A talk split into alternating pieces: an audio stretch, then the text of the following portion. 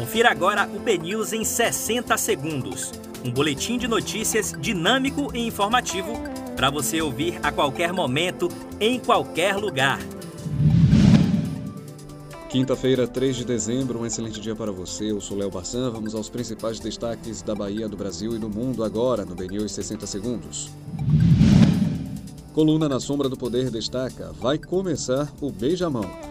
Quatro dias após o segundo turno, os prefeitos reeleitos em Feira de Santana e Vitória da Conquista, Colbert Martins e Erzen Guzmão, ambos do MDB, desembarcam para conversas com o prefeito de Salvador, ACM Neto do DEM, abrindo alas para 2022.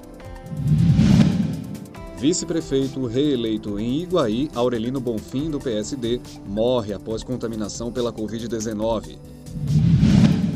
Secretário de Saúde da Bahia confirma a segunda onda do coronavírus e diz que cenário é mais difícil que no início.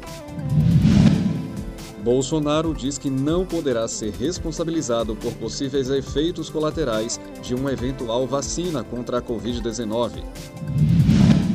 Pfizer garante ter solução para a logística e pressiona Brasil sobre acordo para a vacina do coronavírus. Polícia Federal cumpre mandados em Salvador e São Paulo por suspeita de fraudes em créditos consignados na folha dos servidores do governo do Ceará. Polícia Rodoviária Federal prende cinco suspeitos de participação em assalto em Criciúma, no Paraná. Senado aprova projeto que amplia alcance de punição a quem faz denúncia caluniosa. Ninguém acerta a Mega Sena e prêmio acumula em 11 milhões de reais. A primeira edição do BNews 60 Segundos fica por aqui. Mais informações em nosso site bnews.com.br.